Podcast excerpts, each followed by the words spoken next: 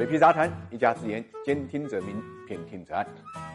传音手机呢，估计国内很多人都没有听说过，但是并不妨碍呢，它成为了非洲之王。这部来自中国的手机在非洲的占有率呢，已经达到了百分之四十。出产传音手机的公司就叫传音控股。最新的消息，传音控股很有可能呢，成为科创板第一批的上门之客，因为中信证券呢，已经完成了对它的上市辅导，传音控股公司呢，很有可能就在科创板上市了。传音呢，是二零零六年在深圳成立的，注册。资本呢是七点二亿，全球的员工呢超过一万名。它的实际控制人是原来波导手机的海外营销负责人朱兆江。波导手机呢早年间呢也算是比较风光的手机，号称呢手机中的战斗机。所以呢，波导出来的人啊，市场冲击力呢还是比较强的。周兆江创立传音手机的时候呢，当时国内手机呢竞争已经白热化了，vivo、OPPO、华为啊这些品牌啊都在厮杀。他刚开始就确立了以非洲作为主打市场，我相信呢，跟他海外营销负责人经历呢有是一定的关系的。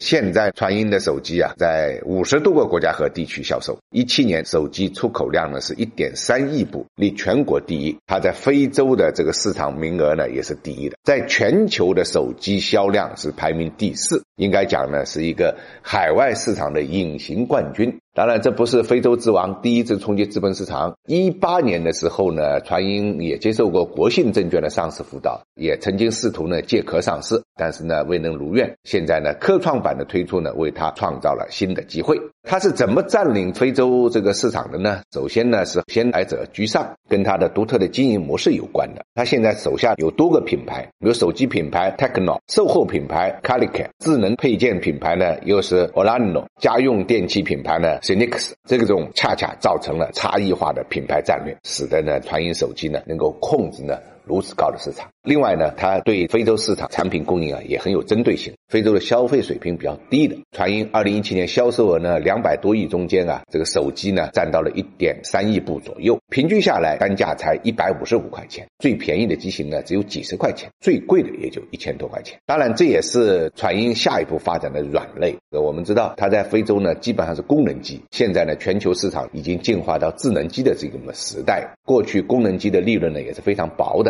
它是以量大取胜的。换句话来讲，传音手机呢下一步怎么过？渡到智能机上，怎么呢？获取更多的附加值，这是传音呢要跨过的一道坎。